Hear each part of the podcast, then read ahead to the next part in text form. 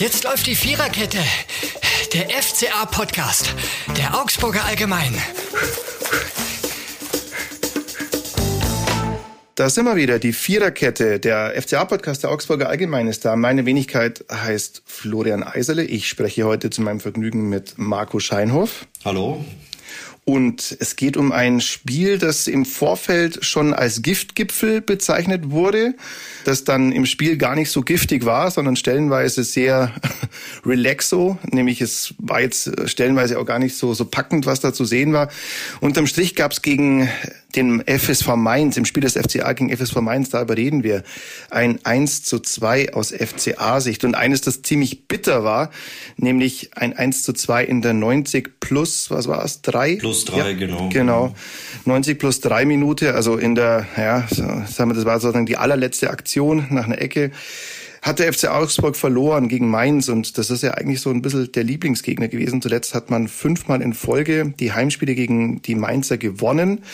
Mit Mainz verbindet den FCA ja sowieso so eine relativ lange Geschichte. Das geht, wenn man es ganz genau nimmt, von Urknall der, der Feindschaft aus, geht es eigentlich in der zweiten Liga los, weil damals einer Fangruppierung die Fahne geklaut wurde von, also das war ein Auswärtsspiel in Mainz. Die FCA-Fans, organisierten Fans sind hingefahren, haben sich das angeschaut, haben supported und sind am Ende ohne ihre Fahne, ihre Hauptfahne zurückgefahren. Das hat zur Auflösung selbiger Gruppierung geführt und zu den ersten Animositäten. Und es sind jetzt immer mehr dazugekommen. Und dieses Spiel hat, glaube ich, jetzt nicht zur Völkerverständigung beigetragen, oder Marco?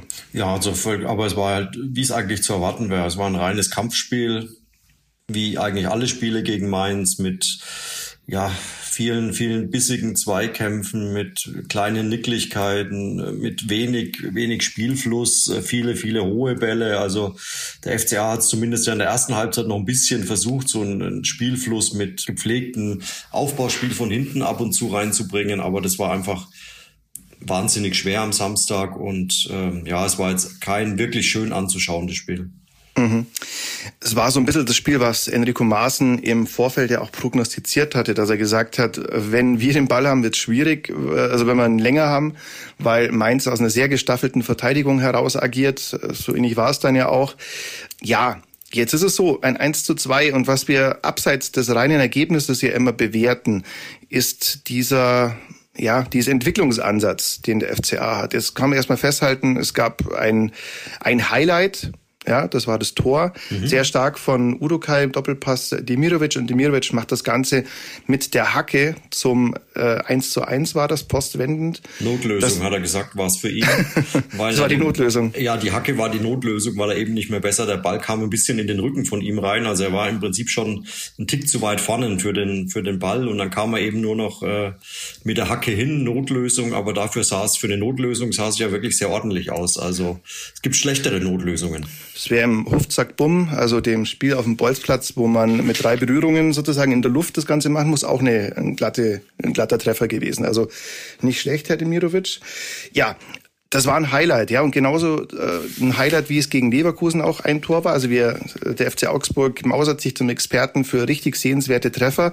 Darüber hinaus, und da sind wir jetzt eben bei dem fußballerischen Ansatz, Darüber hinaus ist das ein weiterer Schritt in der Entwicklung gewesen, mal unabhängig nahezu vom Ergebnis jetzt mal. Ja, also sagen wir mal, in der ersten Halbzeit hatte ja der FCA sehr, also ich glaube, über 60 Prozent Ballbesitz. Allerdings oft natürlich in der eigenen Hälfte immer hinten ein bisschen rumgespielt und was einfach fehlt, sind die Bälle nach vorne. Also wenn es wirklich in die gefährliche Zone kommen soll, wenn es hinter die Kette kommen soll von den vom jeweiligen Gegner, jetzt in dem Fall Mainz, da, da fehlen ihnen einfach die Ideen und da fehlen ihnen vielleicht auch, das sagt äh, Enrico Maaßen, hat auch gestern dem Spiel wieder gesagt, da fehlen ihm so Spieler wie Niklas Dorsch zum Beispiel, der diese Bälle kann und der geht ihm halt momentan einfach noch richtig äh, ab. Der fehlt ihm und den bräuchte er in solchen Momenten, weil ein Carlos Groeso hat andere Qualitäten. Der ist jetzt da nicht in der Lage, solche Bälle zu spielen. Am ehesten vielleicht noch ein Elvis Retschbitschei, der auch wieder sehr, sehr fleißig gestern war, sehr viel äh, versucht hat zu organisieren, sehr viel geredet hat, auch mit, mit den Gegnern, mit dem Schiedsrichter, deswegen eine gelbe Karte eingebracht hat. Aber so, so ganz eben dann, wenn es in diese gefährlichen Räume geht, da fehlt noch diese Entwicklung. Mhm. Ja, ein Puzzlestück, was ähm, dieses Manko vielleicht so ein bisschen aufheben soll, ist Julian Baumgartlinger. Der ist mhm. unter der Woche verpflichtet worden, hat jetzt am Samstag fünf Minuten gespielt.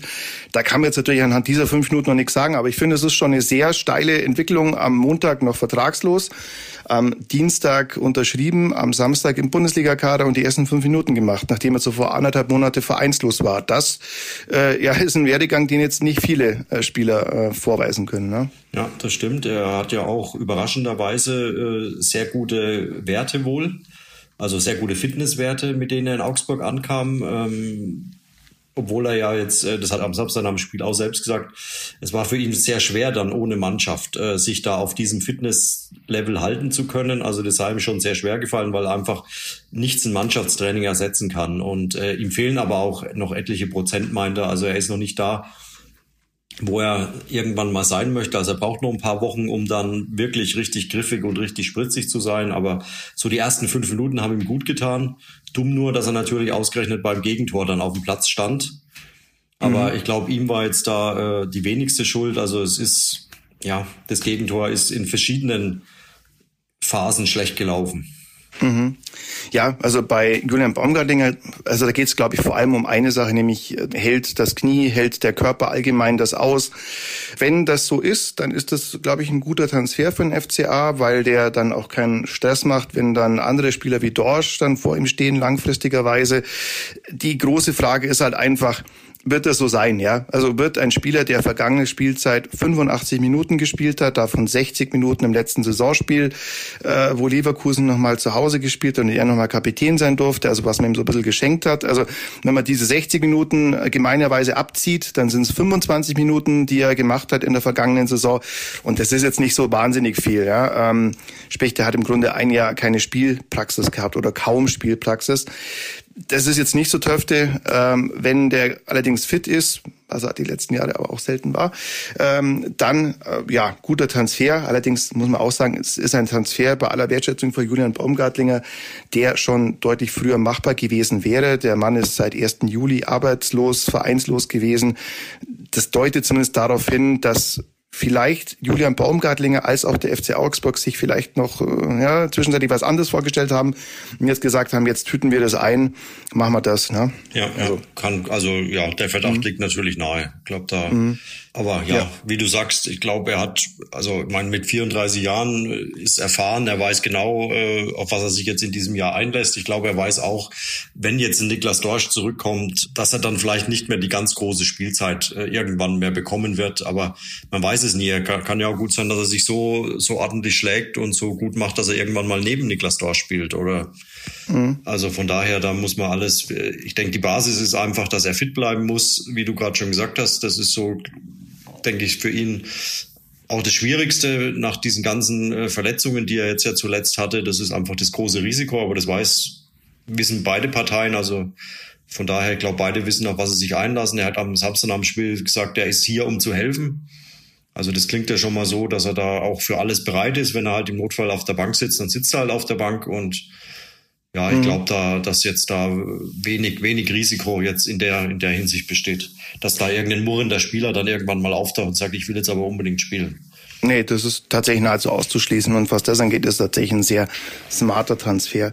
Wenn man jetzt den, den ganzen Spielablauf anschaut, dann sagt man, es ist wahrscheinlich gar nicht so unwahrscheinlich, dass sollte Julian Baumgartlinger fit bleiben, dann, ja, ich würde mal sagen, die ganz große Konkurrenz stand jetzt, sehe ich da noch nicht, was jetzt in der Zentrale des Aufbauspiels, dass ja auch die Sechser mitgestalten sollen. Äh, ja, also die ganz große Konkurrenz gibt's da jetzt noch nicht, aber das kann ja noch werden. Wenn wir das ganze Spiel jetzt anschauen, dann bleibt erstmal ja relativ viel Stückwerk stehen. Ja, was, was stimmt dich denn eigentlich positiv an, an der ganzen Geschichte? Natürlich, es war ein Spiel auf sehr niedrigem Niveau, das hätte man auch ein bisschen Glück gewinnen können, aber sagen wir, es ist jetzt schon natürlich auch so, so ein kleiner Rückschlag. Ne? Wenn man sagt, man spielt zu Hause gegen Mainz, da ist einfach eine Mannschaft da, gegen die hat man in der Vergangenheit immer ganz gut ausgeschaut. Da waren jetzt auch die Ausgangslage jetzt nicht so ganz schlecht. Aber trotzdem diese Vorgabe von Rico Maaßen, die ist halt immer noch nicht so wirklich zu greifen innerhalb der Mannschaft. Ne? Ja, ist noch schwierig. Ich glaube, am Samstag war jetzt auch ein sehr extrem schweres Spiel gegen den wirklich, man hat es ja auch die Woche vorher schon gesehen, gegen Union Berlin. Da war es ja auch ein ähnliches Spiel. Auch Berlin äh, kam da kaum zu ruhigen Ballphasen mal. Das ist immerhin jetzt dem FCA gestern in der ersten Halbzeit zumindest teilweise gelungen, ohne allerdings, und das haben wir jetzt ja schon mehrfach gesagt, ohne gefährlich zu werden. Also so richtig, außer das wirklich schön herausgespielte Tor von Demirovic, kann ich mich jetzt an keine Szene mehr erinnern, wo der Mainzer Torwart Zehntner mal irgendwann eingreifen musste. Mhm. Also weder in der ersten noch in der zweiten Halbzeit war der jetzt groß gefordert. Und ähm, von daher, klar, in der spielerischen Entwicklung ist immer noch wahnsinnig viel Luft nach oben. Ich glaube, das ist auch allen Beteiligten bewusst. Was halt am Samstag auch wieder das große Problem war, und da hat Mats Petersen nach dem Spiel den Finger in die Wunde gelegt, waren die sogenannten zweiten Bälle. Mhm. Also sprich, ähm, der erste Ball wurde vielleicht äh, vom Mainz abgewehrt und dann versuchst du ja an den zweiten Ball ranzukommen.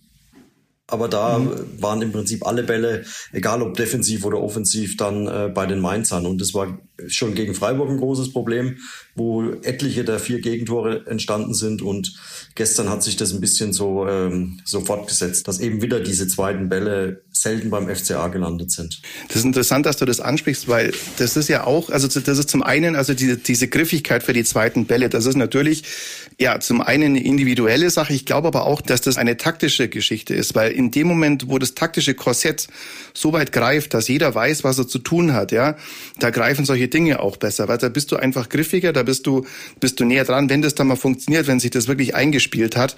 Und ich glaube, das ist auch noch ein Zeichen, dass äh, da immer noch sehr viel, ja, Lernbedarf Bedarf, Entwicklungsbedarf da ist innerhalb der Mannschaft. Es geht halt ja. viel auch äh, um Überzeugung, glaube ich, in solchen Momenten, dass du überzeugt selbst davon bist, diesen zweiten Ball, so wie du jetzt Griffigkeit, Überzeugung, das sind, glaube ich, so diese Schlagworte, die einfach dann vielleicht da in manchen Szenen auch fehlen, diese wirklich diese brutale Überzeugung zu haben, der Ball, das ist jetzt meiner.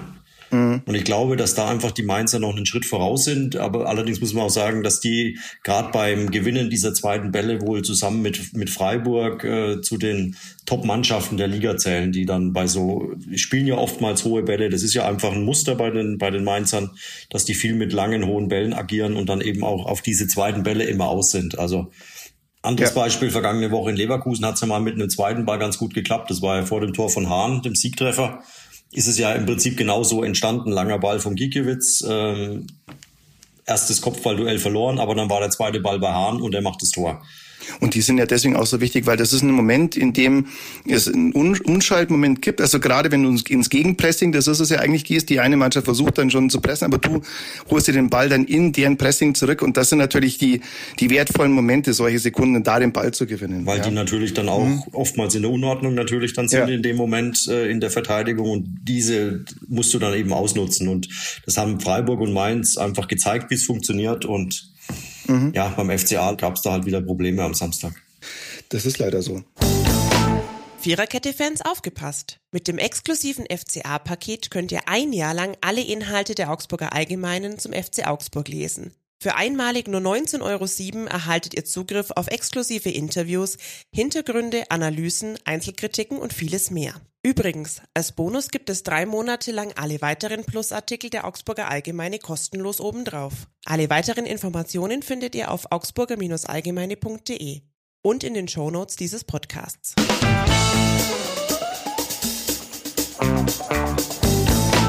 Wir kommen zur ersten Kategorie dieses Podcasts, nämlich wenn dieses Spiel ein Song wäre, dann wäre er diesmal von den Dandy Warhols We Used to Be Friends. Also wir haben uns mal sehr gut verstanden. Wir waren mal Freunde. Das trifft zum einen auf den FSV Mainz zu, nämlich in einer Phase lange bevor das erste Fanbanner geklaut wurde im Zweitligaspiel. Man war aber zumindest sportlich den Mainzern sehr gut verbunden. Die sehen das wahrscheinlich anders, weil man eben lange Zeit sportlich da ganz gut ausgesehen hat. Was man allerdings aber auch äh, sagen muss, es gab schon Schiedsrichterentscheidungen bei FC Augsburg gegen Mainz, die waren ein bisschen glücklicher für den FC Augsburg in Form des vergangenen Spiels FC Augsburg gegen Mainz. Das war ja eigentlich der faktische Klassenerhalt, als man einen Elfmeter bekommen hat, wo man sagt, den muss man jetzt nicht unbedingt bekommen. Ja, ja und am Samstag lief es jetzt nicht unbedingt zugunsten des FC Augsburg, oder? Nee, das ist, das kam dann zu allem dann auch noch obendrauf dazu, dass einfach äh, ja, Enrico Maaßen hat am Ende von vier strittigen Entscheidungen gesprochen, die ihm aufgefallen wären und äh, über die er dann auch mit Schiedsrichter Stegemann im Anschluss an das Spiel nochmal geredet hat. Es ging los beim Mainzer Führungstreffer, wo Maaßen klar sagt, der Ball fällt Onisivo im Zweikampf mit, äh, mit Hovelo äh, auf den Oberarm. So, das war einfach die Entstehung. Damit setzt er sich gegen Hovelo durch. Es kommt zum Doppelpass und Onisivo läuft dann allein auf Giekewitz zu. Für Maaßen oder für die Augsburger ein klares Handspiel. Stegemann sagt wohl zu Maaßen, äh, er hätte da keine Absicht erkennen können in dem Moment und deswegen er hat, hat er sich gecheckt. Ne? Er also gecheckt, mhm. genau, hat sich's angeguckt selbst, hat wohl einen Hinweis bekommen äh, vom vom Videoassistenten, ist dann rausgegangen, hat sich's angeguckt, ist aber bei seiner ursprünglich äh, getroffenen Entscheidung geblieben. Da muss ich aber auch sagen, da bin ich dann aber auch auf, äh, also das würde ich dem Schiedsrichter dann auch zustimmen, weil zum einen ist es ein Zweikampf, da zerren beide, ja, also man kann geht so sehen. eng zu, klar. Geht, geht eng zu und in dem Fall kriegt er den, also klar, wenn man das in der ersten Wiederholung sieht, denkt man auch, hey, schau an. Also andererseits denke ich mal, das sind zwei Punkte. Zum einen finde ich, es ist jetzt kein klares, absichtliches Handspiel, Punkt eins. Und ich habe ein Problem, finde ich, damit zu sagen, das gab es ja auch äh, bei Leverkusen, ja, also dass äh, Hoffenheim ein Tor aberkannt wurde, weil zuvor in der Entstehung des Tores mhm. ein, ich glaube, ein Foulspiel war mhm. für dann, Leverkusen. Genau, die haben dann Freistoß auf der anderen Seite genau, bekommen. Die haben einen genau. Freistoß bekommen. Und ich finde es immer schwierig zu argumentieren, weil klar, das, das ist ein gewonnener Zweikampf, der wichtig ist, das sehe ich schon ein, aber hm, also damit zu argumentieren, dass halt in, in fünf Ballkontakte vorher so sinngemäß, dass es da mal was gegeben hat, das finde ich immer schwierig. Ja. Also beim Endeffekt mal, man kann ja trotzdem, während das Spiel dann nachläuft, als äh, andere Mannschaft noch gegenwirken. Ja. ja. Aber gut, okay, es war das natürlich war, nicht ganz unmittelbar. Es waren noch zwei Ballkontakte folgen, ja. also Doppelpasser. Es war natürlich schon ja. die Ent Entstehungsgeschichte ist natürlich durch dieses. Aber ja, ich glaube, das ist jetzt so eine Auslegung. Wenn wenn Stegemann das auf dem Spielfeld so wahrgenommen hat und dann sich bei Betrachtung der Bilder immer noch sicher ist, dass es keine Absicht war, dann darf er den Treffer wahrscheinlich auch aus seiner Sicht nicht mhm. zurücknehmen. Dass der FCA natürlich darüber jetzt nicht ganz amüsiert ist, ist auch nachvollziehbar, weil der Ball fällt ihm einfach auf den ja. Oberarm, logisch. Also ich denke, äh, wo man vielleicht äh, tatsächlich mehr drüber diskutieren kann, ist dann das, das Siegtreffer für Mainz, der mhm. ja aus dem Eckball entsteht, wo dann aus, auf den Fernsehbildern recht deutlich zu sehen ist, dass der Ball noch im Rollen war. Also es ist ja, die Regel gibt ja vor, der Ball muss liegen, wenn ich einen Standard ausführe. Und das mhm. war in dem Fall ja nicht der Fall, sondern der Ball ist noch ein bisschen gerollt. Der Mainzer führt ihn aus, weil die wollten natürlich das Ganze schnell machen. Und äh, ja, also in dem Fall spricht Enrico Maaßen ganz klar von einem irregulären Treffer. Wenn der Ball rollt, muss es einfach zurückgepfiffen werden. Stegemann hat wohl nach dem Spiel zu ihm gesagt, er hätte keine Sequenz äh, irgendwo sehen können, auf dem klar erkennbar gewesen sei, dass der Ball gerollt sei. Ja, ich glaube, das ist einigermaßen unstrittig. Ich habe es auch gesehen. Also man, ja. Der Ball rollt, was man natürlich auch rollt, sagen ja, muss. Er genau. hat sich in dem, in den, in dieser Situation hat er sich's nicht mehr angeguckt. Mhm. Also er hat wahrscheinlich, ja. weiß ich, ob er einen Hinweis bekommen hat. Die äh, Augsburger haben natürlich sofort auf ihn eingewirkt von der Bank aus. Äh, auch die Spieler auf dem Spielfeld haben es natürlich mitbekommen und haben dann versucht, ihm das mitzuteilen, dass doch der Ball gerollt sei und dass er sich doch das bitte angucken möchte. Hat er in dem Fall nicht getan. So blieb es beim, beim Siegtreffer für, für Mainz. Andererseits muss man auch sagen, so ein Eckball kann man vielleicht auch anders verteidigen. Also man könnte versuchen, zum Beispiel diese kurze Ecke ja zu verhindern, indem man ein, einfach einer draußen ist und da ein bisschen für Unruhe sorgt. Und dann kann ein Ricardo Pepi natürlich auch im Zweikampf äh, beim mhm. Kopfballtreffer von Lee einfach äh, ja, wacher sein. sein. Ja, ja, wacher. Ja. Also es ist einfach mhm. da nicht mitzugehen und einfach irgendwie erst zu merken, was passiert, wenn der Ball im Tor liegt. Ja, es passt irgendwie zu, zur Entwicklung von Ricardo Pepe. Es ist, es ist, ja, es sieht einfach wieder nicht gut aus jetzt in der Situation für ihn. Dass mhm. ausgerechnet er dann auch noch der Mann ist, der, der Lee zum Kopfball kommen lässt. Zumal Lee jetzt auch kein klassischer Riese ist, ne? Nee, ich glaube, Pepe ist fünf Zentimeter größer, ich mhm. glaube 1,85 Meter zu 1,80 Meter, aber ja, da muss man einfach mitgehen. Klar macht der Lee einen guten Laufweg, er geht dem Ball entgegen, alles, alles gut, aber ich muss, da muss ich einfach in der letzten Minute, da muss einfach einer dran sein und mhm. kann den da nicht so einfach äh, durchspazieren lassen. Dann gab es noch zwei, ja, zumindest Reklamierungen oder, oder Beanspruchungen. Es hätte Elfmeter geben müssen, als äh, Felix Udukai, der übrigens so ein, ja, ich glaube, einen verkappten Links außen gespielt hat, hat er das erste Bundesliga-Tor vorbereitet im 101. Bundesligaspiel. Das war dieses, ja, wirklich sehr schöne Tor von Demirovic und dann aber auch noch zweimal gefährlich im Mainzer Strafraum aufgetaucht und zweimal auch ähm, ja, irgendwann in der Horizontalen gelandet. Zum Fall also, kam, genau. Ja, in der mhm. ersten Halbzeit gab es ja ein kleines, wurde er wohl, äh, also sagt Enrico Maaßen, wurde klar zu Boden gerissen. Und dann zweite Halbzeit war, war kurz vor Ende, als eine hohe Flanke reinkam, Zehntner äh, rauskam, den fangen wollte, glaube ich, da ein bisschen Probleme hatte, den Ball zu kriegen und dann irgendwie äh, Udokai auch auf den, aufs Bein fällt. Also es sah mir schon, ja, irgendwie, es gab, während des Spiels kam es mir so vor, als gar keiner so richtig registriert, aber dann beim, beim Blick auf die Fernsehbilder sah es doch schon so aus, als ähm, hätte man da durchaus auf, auf Elfmeter entscheiden können. Mhm. Ja. ja, in, in der Summe ein bitterer Punktverlust, eine bittere Niederlage des FC Augsburg aufgrund von diversen Faktoren, die man aber auch durchaus selber beeinflussen hätte können. Klar ist das jetzt alles ärgerlich, aber aber ich ja. glaube in der Summe, wenn man wenn man ganz ehrlich ist und so ehrlich war dann auch Enrico Maaßen nach dem Spiel, er sagt äh, aufgrund der zweiten Halbzeit, äh, wo er einfach seine Mannschaft den Zugriff verloren hat, wo einfach viel zu viele leichte Ballverluste festzustellen waren, wo man einfach sich am Ende auch gar nicht mehr richtig befreien konnte. Also so ganz unverdient mhm. war die Niederlage nicht. In der Entstehung war sie natürlich unglücklich. Klar, wenn du in der allerletzten Minute ein Tor kriegst, ist es immer unglücklich, aber die zählt halt auch noch zum Spiel dazu, es hilft ja nichts. Und ähm, ja, jetzt muss man halt gucken, dass man es in Hoffenheim irgendwie besser macht. Genau, ich glaube, dass man kann es vielleicht so abkürzen, dass Mainz an diesem Tag einfach die deutlich reifere Mannschaft war in ihrer ganzen Spielstatik, in ihrer ganzen Entwicklung, in ihrem ganzen, ja, in ihrer ganzen Idee, wie man Fußball spielen will. Die ist den Spielern da, Bruce Benson ist ja auch schon deutlich länger da, ist einfach so als Enrico Maaßen, den deutlich äh, stärker in Fleisch und Blut übergegangen. Das zahlt sich dann in solchen engen Partien einfach auch mal aus. Jetzt sprichst du es an gegen Hoffenheim. Das wird das nächste Spiel sein. Äh, Hoffenheim äh, hat jetzt am Wochenende gegen einen Gegner gewonnen, gegen den der FC auch schon gewonnen hat. Insofern also keine Kunst. Nein, Spaß. Also die haben 3-0 in Leverkusen. Ähm, und das wird natürlich jetzt auch nicht ganz von Pappe sein, was da abzufeiern ist. Äh, in Sinsheim, in diesem Hexenkessel, muss der FCA antreten. Schauen wir mal, ja. Ja.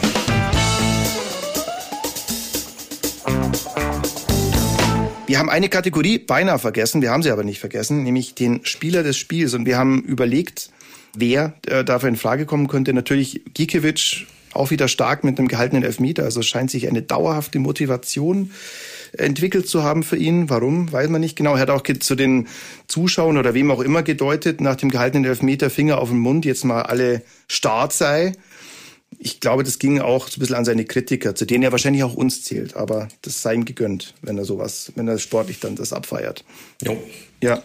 Und wir haben aber eigentlich uns auf einen anderen Spieler geeinigt, äh, der Spieler des Spiels ist, nämlich Demirovic.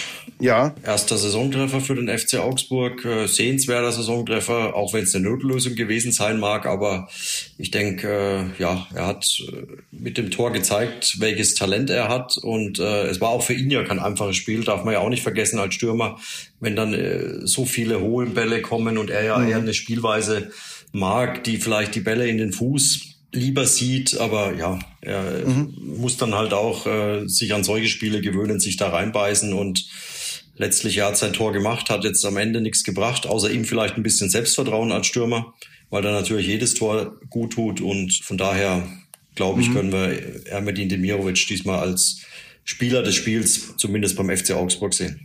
Genau.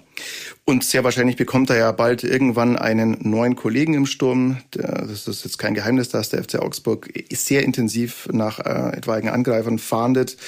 Werden wir sehen und werden intensiv verfolgen. Das war's von dieser Woche. Ich sage vielen Dank fürs Zuhören. Vielen Dank fürs Einschalten, sagt man, glaube ich, in den 90er Jahren. Und ähm, wenn ihr weiterhin keine Folge verpassen wollt, dann abonniert uns. Uns gibt's auf Spotify, auf Apple Music, überall da, wo es Podcasts gibt und im Webplayer auf unserer Seite. Ja, äh, das war's jetzt auch mal von mir, zumindest für zwei Wochen, weil ich dann im Urlaub weile und mir das dann intensiv anschauen und anhören werde, was da passiert äh, beim FCA. Bin auch gespannt, was auf dem Transfermarkt passiert. Marco, ich sage, halt die Stellung. Machen wir, machen wir. und äh, ja, und dann bis die Tage. Dann bis bald. Machen wir's. Schönen Urlaub. Okay, jo, danke. ciao. ciao. ciao. ciao. Das war die Viererkette, der FCA-Podcast der Augsburger Allgemein.